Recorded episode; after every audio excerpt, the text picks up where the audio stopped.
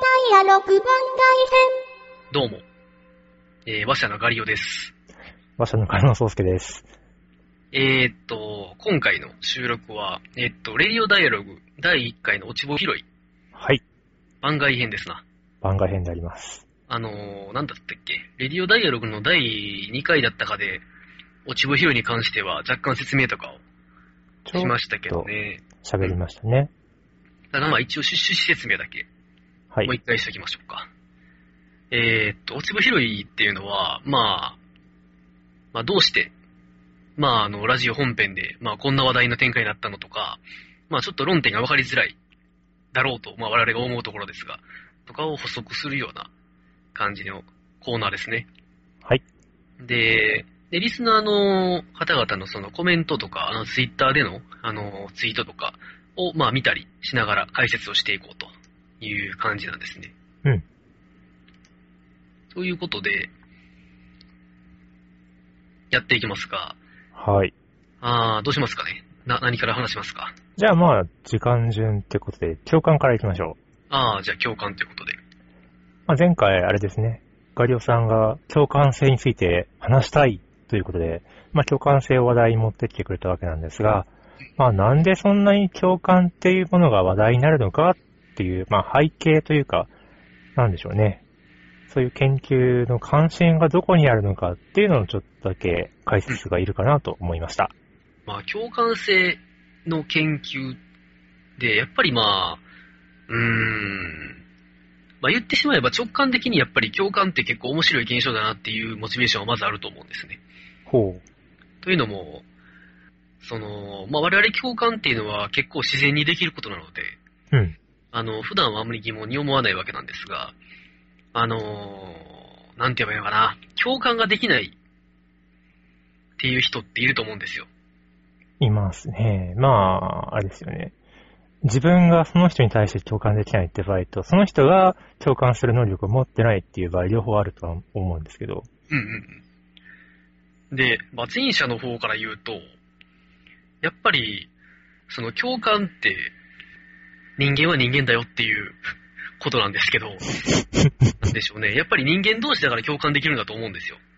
あの、人間はその、多分共感性っていうのが、多分僕らの生活、今までの、なんでしょうね、人間の祖先、もう大昔、アフリカにいた我々の人間の祖先の頃からきっと共感性っていうのは、あった方が良かったんでしょうね、きっと。あった方が良かったので、多分それが自然淘汰されて、まあ進化してきたというか、うん。だと思うんですよね。まあ、なぜあった方がいいかっていうと、まあ当然共感性があった方が協力とかしやすいですしね。うん。あの、相手が一体何を望んでるのかとかっていうのが、共感性があったら分かるわけじゃないですか。そうですね。なんか相手は、あ、今なんかこいつ、なんか怒りそうだなというふうに思ったら、あんまりなんか怒らせないようなことを言おうとするだろうし、うんうん。悲しそうにしてたら助けてあげようと思うだろうし、楽しそうにしてたら一緒に楽しめばいいっていうふうに、多分、そういう社会生活において非常に重要なファクターだったと思われるわけですね。そうですね。協力っていうのは社会の、まあ、根幹をなすような行動だし、まあ、その協力を基礎づけるものとして共感が重要だっていうことですね。そうですね。で、えーっと、で、先ほど言ったあの後者、まあ共感性っていう、っていうか共感する能力っていうものに、あの、欠ける人というのも存在するわけですね。うん。あのー、まあ端的に言えば広範性発達障害。あのー、まあ長い名前ですけど、自閉症と言った方が早いといえば早いんですが、まあ最近はこの名称は使われなくなってきてるんですけどね。うーん。自閉症の人とかっていうのは、その、いいわゆる共感性っていうものが低いとうん。言われるわけですね。で、僕らっていうのはその自分たちが自然にできることができない人とか、できない状況を経験して、初めてそれの重要性に気づくということがあるわけですよね。あれですよね。その病気になってから初めて健康の大事さに気づくみたいな部分というか、言い方悪いかもしれないけど。いやいや、でも実際そういうことだと思うんですよね。まあ共感性っていうのがね、なんていうか、病気になっちゃうほど共感性の欠如というのが重大な話かと言われたらそうでもない気は僕はするんですけど、まあ、まあでも、社会でうまくやっていけなかったりとかするわけですよね。まあ実際のところね、うん。だからまあ、うん、そこら辺はいろいろ評価が分かれるところですけど。で、研究のなんていうか、方針としてそういうのって意外と多くて、あのー例えば共感性の研究をする人の、まあ半分ぐらいとは言わないですけど、まあそのぐらい半分ぐらいの人は、まあ大体自閉症に興味がありますよ。大体の人は。うんで、そもそも自閉症の研究から入った人も多いと思います。なるほど。うん、自閉症の研究をやってたら、共感性の話っていうのは絶対に避けて通れないところで、で、そこから入った人もいると思うんですね。で、まあ、例えば、ADHD、注意欠陥多動性障害とかっていうのは、まあ、言ってみればあんまりじっと知られんというか、うん。常になんかそわそわしちゃってて、注意力散漫でみたいななんですけど、それはやっぱり衝動性とか、あの注意の研究の、うんあの文脈で語られることが多いんですけど、まあ注意とか衝動性の研究をしてる人は、まあ ADHD に興味を持ってる人もやはり多いわけで、そういうなんか、あのある、まあ障害とか疾患とかを持ってる人が持ってない能力とかを研究することで、まあその、実際その能力を持ってる僕らの研究もしちゃおうと。うん。いうような形の研究っていうのが、あの、意外と、まあ、心理学とか医学とかでは多いと思うんですね。なるほど。だからまあ、共感性の研究をするモチベーションとしては、やはり、その、我々がその社会を作って協力していくっていう、あの、ことが非常に重要なんですが、その協力とか社会を作るっていうものの基盤になっているものの一つとして共感性があると。えー、で、もう一つは、やはりその、自閉症ですかね、やはり。自閉症研究っていうのは非常に重要で、あの、実際結構な数がいますし、かつ自閉症というのは、あの、連続体というか、スペクトラム。うん。解説ありますんで読んでください。あ 大会に。あ、書いてますからね、一応。はい。スペクトラムになってると言ってて、なので、あの、どっからが自閉症だっていうわけじゃなくて、みんなその自閉症傾向を、あれ、多かれ少なかれ持ってると。それで日常生活に不都合なほど多く持ってる人は自閉症というふうに言われる。で、そうでもない。別に日常生活に負担は出てこない。とか、あるいはその環境が非常にいいっていうケースもありますよね。うんあの、親とかがすごくいい親とか、友人がすごくいい友人とか、で、あの、全然自分が自閉症なんだけど、それにか関する不都合を感じさせないぐらいの環境に暮らしてるっていう人は、当然、ね、現状に不満を覚えてないわけだから、自閉症じゃないわけですよね。まあ、平均的に男性の方が女性よりも、まあ、自閉症的な傾向があるっていう、あ言いますよね。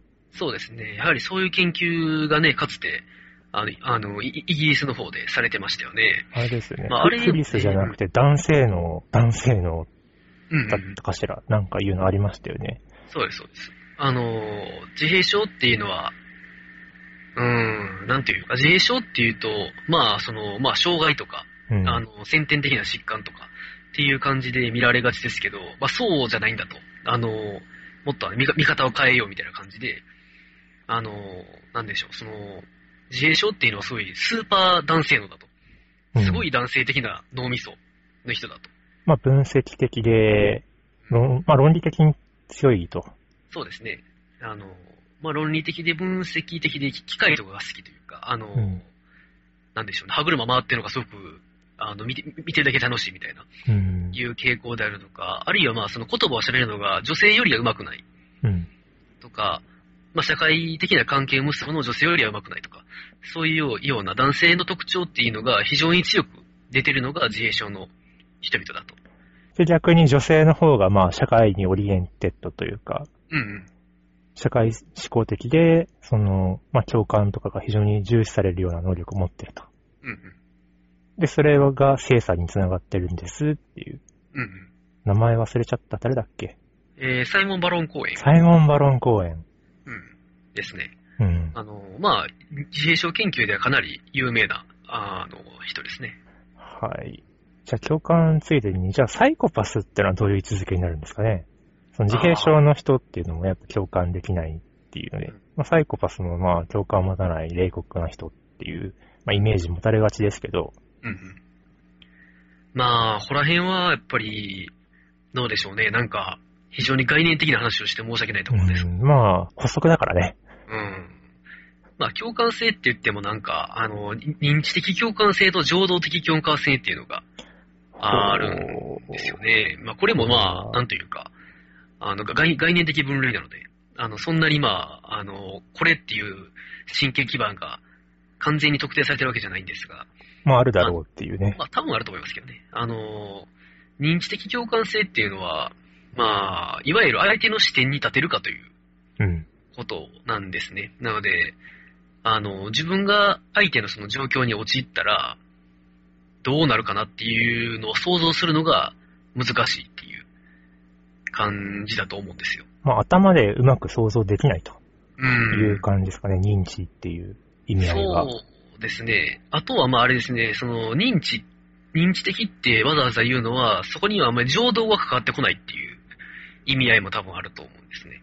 で、その、まあ先に情動的共感性の話をすると、その情動的共感性っていうのは、もうより原始的な感じで、あの、すべて転んだ人がいた時に、いたと思うとか、そういう感じですよね。なんか、あれ、号泣してる人を見て、思わずこっちも涙ぐむとか、うんあ、の、誰かがあのあくあくびした時に、こっちもあくびしちゃうとか、っていうぐらいの、まあ、模倣とか、本当に感情伝染というべき、相手の感情が自分に流れ込んでくるかのような、そういう情動的な共感性っていうのもあって、で、その認知的共感性と情動的共感性両方とも合わさって、まあ、いわゆる共感性になると。ほう。まあ、一般的に我々が使っている意味での共感性になると。そうですね。だから相手が、これも第1回で出した例な気がしますけど、あの、札幌の雪の横断歩道で、あの、滑って転んだ人がいたという時に、あの、情動的共感性も当然働くので、相手が転んで、多分、あの、いあのいた、いたかろうというふうに思って、こっちもなんか、いたって気分になって、で、かわいそうだから助けてあげようとも思うんだけど、その時に認知的共感性も働くわけですよね。うん。あの、この状況でもし自分が転んだとしたら、大の大人がこんな公衆の面前で派手に転んで、きっと恥ずかしかろうと。だから、この、ここは無視すべきだろうというふうに結論付けられるわけですね。両方の共感性が働くわなるほど。けなんですね。それで、主に自閉症の人が障害されている共感性っていうのは認知的共感性だと言われている。うん。あの、まあ、つまり誰かの視点に立って動くというのは結構困難だと。いうなるほど。ことですね。まあ、これはあれですけど、これ詳しく説明するのは、意外と、この音声媒体では難しいので、名前だけ出して勝手に調べてくれればいいと思うんですが、あの、サリーアンテストっていうのがうん。ありまして、で、それは、あの、まあ、いわゆる自閉症の人は、あの、解きにくくて、一般の人は、あれすごい簡単に解けるっていう、あの、タイプのテストなんですけどね。まあ、自閉症の人もあれですよ。あの、考えれば解けるんですけどね。あの、一般の人ほど簡単には解けないという。まあ、トレーニングが必要なんですね。そうですね。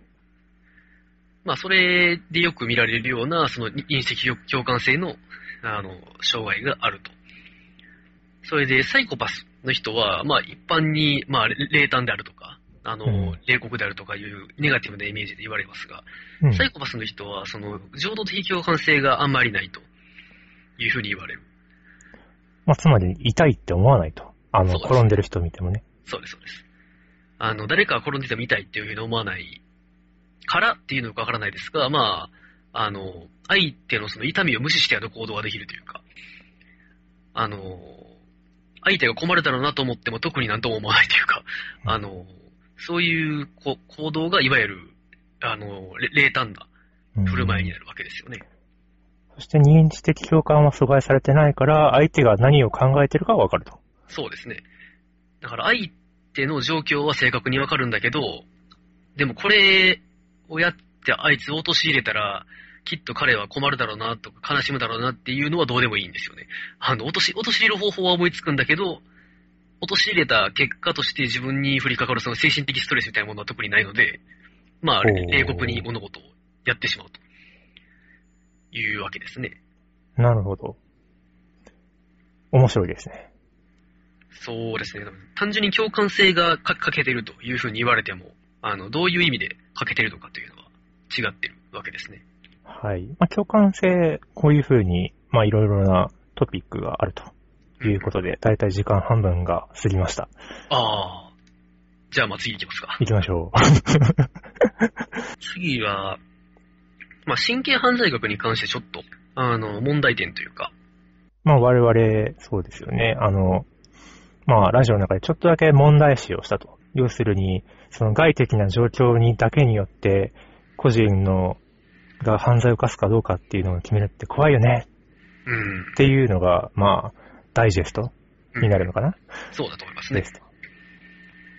まあ、それに加えて、まあ、神経犯罪学って、やはりその、まあ、神経、あの、脳とか、あの、スキャンすることによって、その犯罪傾向が高いとかっていうのを判定することができるっていうわけですけど、うん。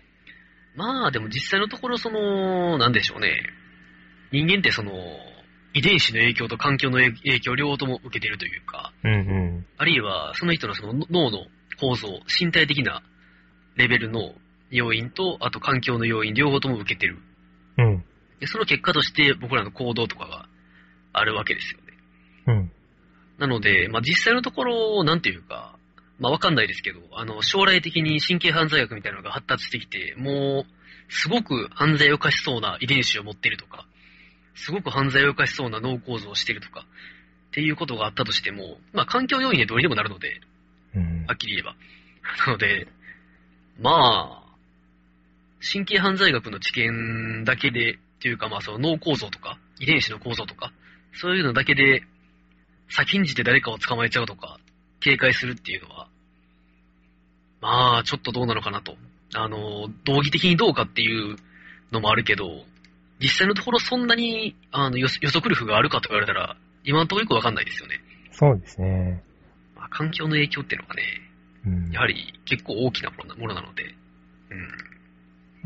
環境要因まで含めて確率で出るようになったらもう本当に自由意志の世界ですね。ああ、そうです自よ。由意志の問題。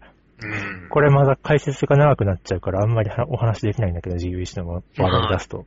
ねえねえ、自由意志の問題はちょっとまあ、今回はそこまで話すのはやめときましょう。うん まあ、ことが起こってないうちに捕まえるのは難しいと。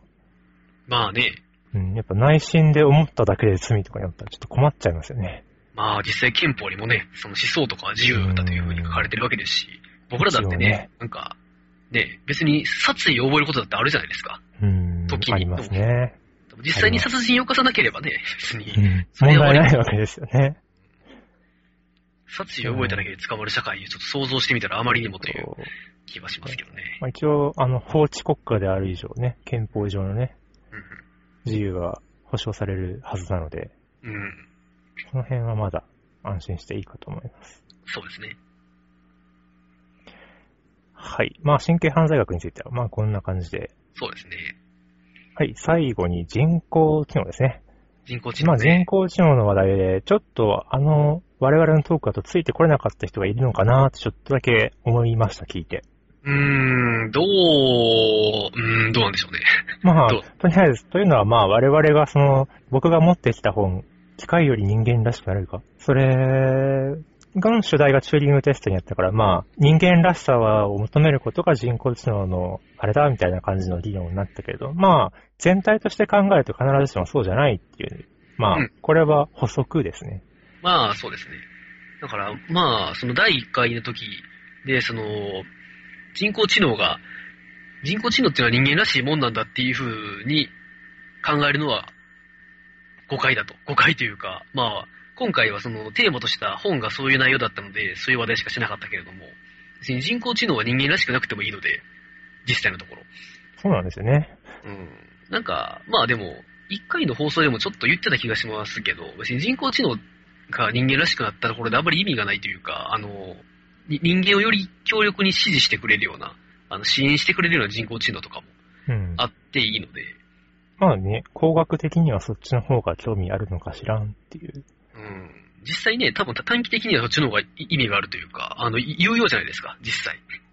うん。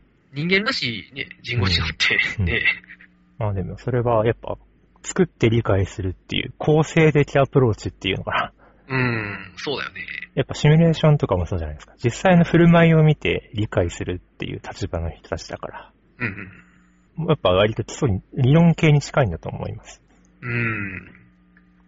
だから、なんでしょうね。人間らしさを求めるような人工知能って、多分なんか、完成した後、なんかどんなに、どういう風に使ってやろうっていう風に思ってるんじゃなくて、なんか、人間らしさって一体何なんだろうねうっていうところからね、始まってると思うんですよね。そう、だから、まあ、ああの、あの本にも書いてあったけど、あんまり予算がついてないそうなんですね。ああ、まあ、つかないでしょうね。面白いと思うのになでも、まあね、いわゆるなんかその、うあ宇宙開発とかにあんまり予算を割いてると、あの、中、中流とかがあれ、か下流の人々から、あの、政府への不満が出るわけじゃないですか。その、あんまり宇宙開発しても、そのすぐには役に立つわけじゃないから、それ、そういうことに国家予算をあんまり、あんまり使わんでくれとうんいうふうな不満が出るわけですけど、人間らしい人工知能も多分そうですよね。うーん、まあね、まあ、我々はやっぱわかんないから、まあわかんないから知るためのね、ことについてはもうちょっと予算割いてほしいなって思うわけですよね。まあね、そういうところからいろいろ研究というのは始まるケースも、まあ半分ぐらいはそうだと思うんですけどね。ねお金のないところには研究、なかなかね、できませんから、うんで。きませんから知った顔を言うけれども。まあね、あある程度その、そういう興味本位の研究に避ける予算がうん。あるということはね、幸運なことなので、うん。できればそういうこともやってみたいもんだなと思いますけどね。はい。でした。まあ、人工知能に関する参考リンク、まあ、最近読んだ記事の中で面白かったのを2つほどここに貼っておきますんで、ご覧ください。ここリスナーの皆さん。ここ？ホームページ？ブロホーグムページ、あの、ブブログの方に貼っておくと。そうですね。ここってとこいい問いです。ナイスクエスチョン。です。では、人々のコメントを見ていきましょうか。えー、まあ主にツイッターですけどね。主にツイッターですね。その、一体どこに我々のリスナーがいるのかよくわからない。まあ正直わかんないですからね。うんうん。まあツイッターはまだよくわかると。うんこれ面白いですね。うん。ど、どれ？えっ、と、医療コミュニケーションのその話をちょっとだけしたわけですね、僕がね。うんうん。そこで、まあ、その方言のせいで医療や介護が行えないっていうリあーツイートを貼ってくれてる人がいらっしゃいますね。はいはいはいはい。うん。方言のせいで医療や介護が行えないって笑い話でなく、国立国語研究所が東北方言オノマトペ用例集の策定準備をしている。ほう。うん、実際、あれですね、あの、東北の方と喋ると結構難しいです。まあ、東北の方言はね、かなりなんか、なんていうか、外部の人間からするとかなり分かりづらいと言われがちな方言ではうん。ありますけどね。あの、喋れる人が限られてきますからね。うん。最。近は多分標準語がだいぶ流通してると思うんだけど。うん。まあ今でも集落とかね、比較的外部との接触がないところに住んでる人って意外といますからね。うん、意外と、そのね、我々こうネット社会で住んでるように見えるけれども、そこに接触がない人々もいるわけですからね。いますね。なんか、例えば本当に、あの、東京とか大阪とか、まあ名古屋とかでもいいですけど、あの、大都市で生まれて、大都市で育つと本当にわかんないと思うんですようね。ん、多分ね、わわかんないでしょうね、きっと。そういう日本もあるものか、みたいな。うん。いや、本当になんか、フィクションみたいな場所ってありますからね。獅子神の森かみたいなところ まあ、あります、あります、あります。うん、そういうところでは本当にその集落とかでしか通用しないような独自の文化とか言葉を使うってことは多分往々にあるよ。り得るんですよね。やっぱ起きてみたいなのがね、うんうんあったりね、してね。で、まあ、ここに、あの、このツイートに書いてもらってるのは、その、まあ、東北の方言っていうのが、まあ、そもそもかなり理解しづらいと。うん。だいぶに人間人間するとわからないというのがありますけど、あの、実はあれですよね。さっきもあの、収録していないトークで、あの、加納さんと話したりして、あの、あの、我々、いつでもトークしてますんで、実は。実はいつでもトークしてるんです。まあそのあれ、トークの途中で、その収録のなんかソフトを回すかどうかというだけの話の気ます気がしますけどね。うんそうなんですよね。実はね。で、まあ話してて、なんか北海道弁で、うんあの、怖いだったっけ、怖いですね。うん、怖いっていうのが、何でしたっけ？その、疲れた、みたいな。うんうん。みたいな意味があるみたいな話をしてて。なんか、でもこれって、なんか細かいところだけど、なんか実は結構誤解を生むことになる気がしますよね。コミュニケーションを取ってると。そうだよね。その、相手側も、その、別の意味で取っちゃって、そのまま会話が流れてくって結構ありえますからね。うん。なんか全く理解できないわけじゃなくて、別になんかこっちも理解できる言葉なんだけど意味合いが違ってたりする。うん。なんか余計なんか、あの悲惨な 結末を招くこともあるんじゃないかと思ったりしますね。あれですね。北海道だとゴミを投げるっていうんですけど、投げちゃいけませんよね。ああ、あれって、捨てるうん。が多分、捨てるって、まあ東京方言になると思うんですけど。北海道ではその投げるっていうのが捨てるみたいな意味合いが、そうなんですね。関西でもなんか、あの、壊れるとかって、ね、なんか、あの、時計が壊れたとかいう時って、意外と関西以外の人に伝わらないことが。あるらしいですね。なんか、あの、壊れたっていうと、ぶ物理的にバラバラになったようなイメージがあるけれども、別に関西の方では壊れたっていうと、なんでしょうね。外外面上壊れてなくても、機能が失われたらいいんだそ。うそう、機能が失われたら壊れたっていう風に言うなるほど。たりしますけどね。僕はこの方言であんまりなんていうか、不都合になったことは今のところないんですけど、ただなんか、あの、人から聞く話では、なんか、東京の人には通じないとか、聞いたことあ、ありますね。でも腕が壊れたとかだったらわかんない。指が壊れたとか。でもそれ使う？それは使わないかもしれない使。わない。難しいね。多分関西の人も腕が壊れたって、腕がバラバラになった感じするんじゃない？急に不可能だよね。うんなんだろうね。ちょっと、いい具体例があったら教えてください、リスナーの方々。そうですね。方言ってね、結構あ面白い話なので、なかなか、また今度ね、方言の話もしたいところでうんはありますが。はい。あ、ガリオさんは本当にガリガリなんですか？うーん、これ答えるべき質問ですよね、これね。わかんない。わかんないですけど、まあでも、まあガリガリだったんですよ。かつては。それから来てるんですか？えーそれから来てます。へえ、実際、ガリガリだったので、そっか。まあ今が太ってるわけでもないんですけど、今はもう、普通。なんでしょうねやっぱり、昔ほどガリガリではない。そんなにか。順当になんていうか、おっさんみたいになってきてるので、まあ我々時間からは逃れられないので、そうですね。なので今はそんなにガリガリではない。昔はガリガリだった。うん。なんかいいのありますか？え、あとサイコパスの脳を集めて研究しようぜっていう発想がサイコパスっぽいっていう話はね。。サイコパスっぽいって、割とサイコパスがカジュアルになってきたから、割と簡単に使われるっていう部分ありますよね。まあ、俗っぽい意味合いではサイコパスっぽいって気はしますよね。なんか研究者ってサイコパスっぽい、うねん。感じがあるって言われても仕方ないと思うんですよ。うん。なんかちょっと冷たい感じがしたら、サイコパスっぽいで、そうやって言葉がカジュアルになっていくと、どんどんこう、意味がぼやけてくるっていう。だからちゃんとあの研究とかの話をするときのサイコパスと、えそうでもないときのサイコパスっていうのは分けて考える必要がありますけどね。本来はうんこれはでも昔から結構言われてるんじゃないのかな。なんか、あの、サイコパスのあの古典的な研究というか、うん。そしてあの、ロバート・ヘアってアメリカのうん。あサイコパスの、えーっと、なんて名前だったかな。冷淡な脳だったか、なんだか。あ、それは違うかった。冷淡な脳はブレアの方だった。ブレアの方は2005年ぐらいですからね、ちょっと新しいんですよね。えーっと、診断名サイコパスかな。ー、あー、あった。あれだよね、黒くて、なん目が丸い本、目が丸いっていうか。そうそう。なんかあの、なんでしょうね。あの、カラスみたいな絵が描いてる。うん。はい、聞いてるだけの方は全然何のことかわからんと思うので、後でブログ見てください。まあ、そのロバート・ヘアっていう、まあ、サイコパス研究でかなりあの有名な臨床の研究者というか、あの、うん実際その刑務所とかに行って研究してるような人ですけど、あの、その人もあの、本の中で言ってるんですよね。なんかその、サイコパスの話をすると、多くの人は、その、自分の周りにもサイコパスがいるっていうふうに、なんていうの言いやすいと、みんな。うん。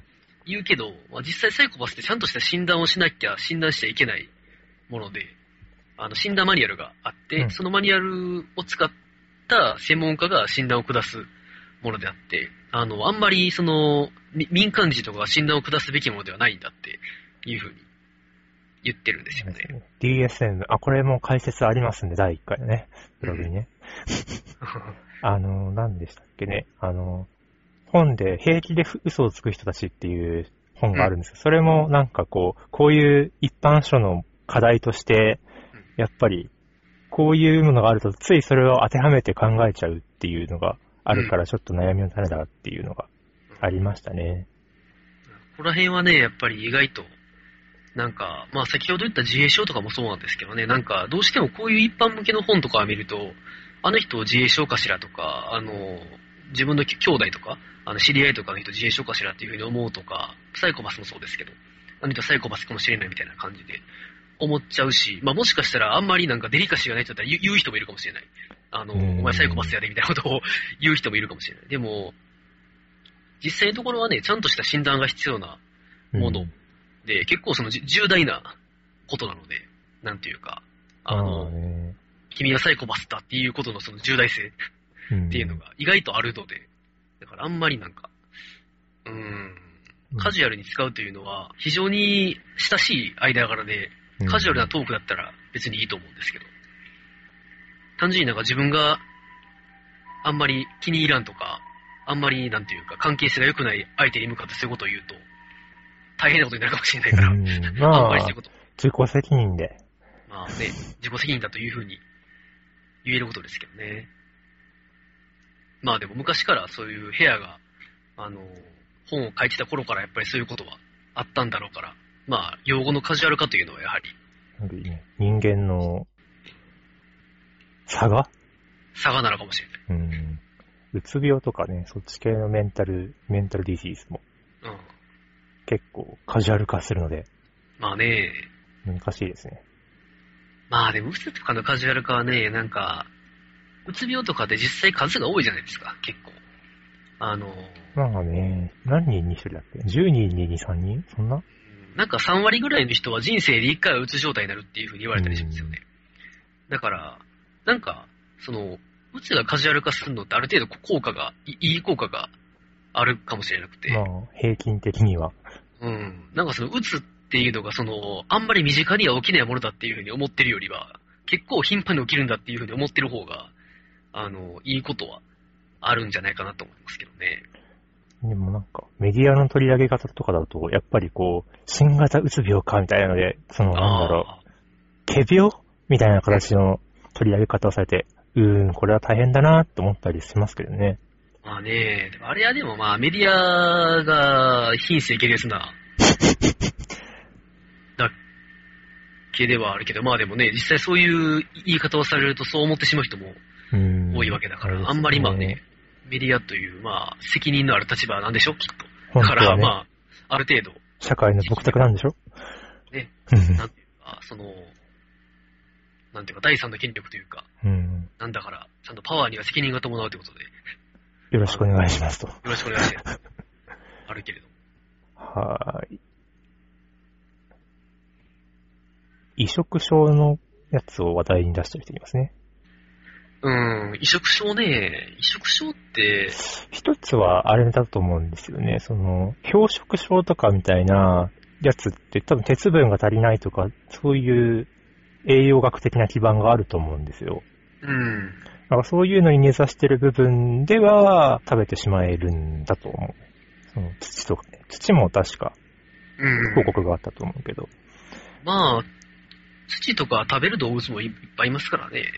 あの、最近ではあれで、あれですけど、鹿が、あの、よく電車に引かれて大変だみたいなうん。ことがあるんですけど、なんで鹿が線路内に入ってくるのかっていう理由がわかんなかったんですけど、うん。最近出た仮説としては、あの、線路をなんていうか舐めて鉄分補給してんじゃないのかっていう、なんとあのね、そういう、なんか、あある会社がなんかに24時間ぐらいずっと監視カメラでやってると、なんかどうやら線路をなんかな、あれ、舐めてるんだやってるらしい、どうやらと。だから、なんていうか、鹿がその線路に、線路に入る前に鉄分の入った餌を周りに巻いといてあげたら入ってこないんじゃないかみたいな対応それは面白いなぁ。まあ話題が若干あれですけど、ずれましたが。まあでも、あれね、て鉄分補給のために、あの、釘舐める人とかいますからね。うん実際にあの、普通の、お我々一般人の中にも。うんあれですね、これはあれなんですけど、あの、土食べたこととかありませんか？子供の頃。あの、なんか調べたことありますよね。あり、わかんない。あの、現代っ子とかはわかんないですよ。そのコンクリートジャングルに住んでる。自発的に食べたことはないかも。あ食わされる。口口の中で入って入ることありませんか？なんかあの、ああ、それはね、あると思う。あの、転ぶとか、いろいろあって、口の中に入るとか、自発的に食べたのはどうだろう。多分そんなに美味しくないから、そんなにたくさんは食べてないと思うんだけど、多分うん、ジャリ、ジャリっていう感触がちょっと残ってるので、あんまりうまくない記憶はありますけどうね。ん。でもあれですよね、そういう最近のコロニーを取り入れるのが、その、アレルギーとかに、なんだ、将来の免疫をうんうんどうたらこうたらに役に立つっていうのは聞いたことが。ねえ、なんか、僕も詳しい理屈は知らないですけど、まあ、最近のなんていうか、あの、除菌洗剤とか、うんあの、なんていうか、菌という菌を完全に殺したような石鹸とかっていうのは、それをばっかり使ってると逆に体が弱くなるとか言う人いますよね。うん。ちょっとはなんかね、菌とかを体の中にあの入ってこないと良くないとか言いますけど。うん。と、まあ、そんな感じもうちょいなんかあるかな？えー、どうでしょうね。まあ、でもそんなもんですかね。んなもんですかね。うん。多分。はい。うん、まあじゃあ。まあ、これからもラジオダイアログ聞いていってくださいませ。はい。そうですね。じゃあまあ、レディオダイアログ第1回のおちぼ拾いは、ここまでということで。うん。それでは、さよなら、さよなら。さよな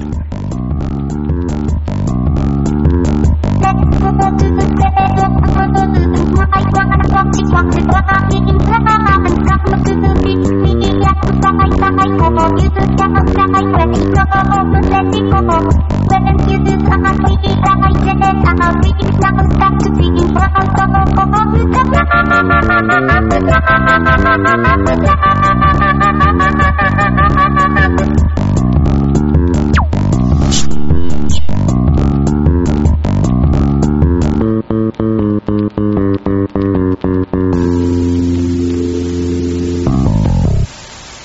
Thank you.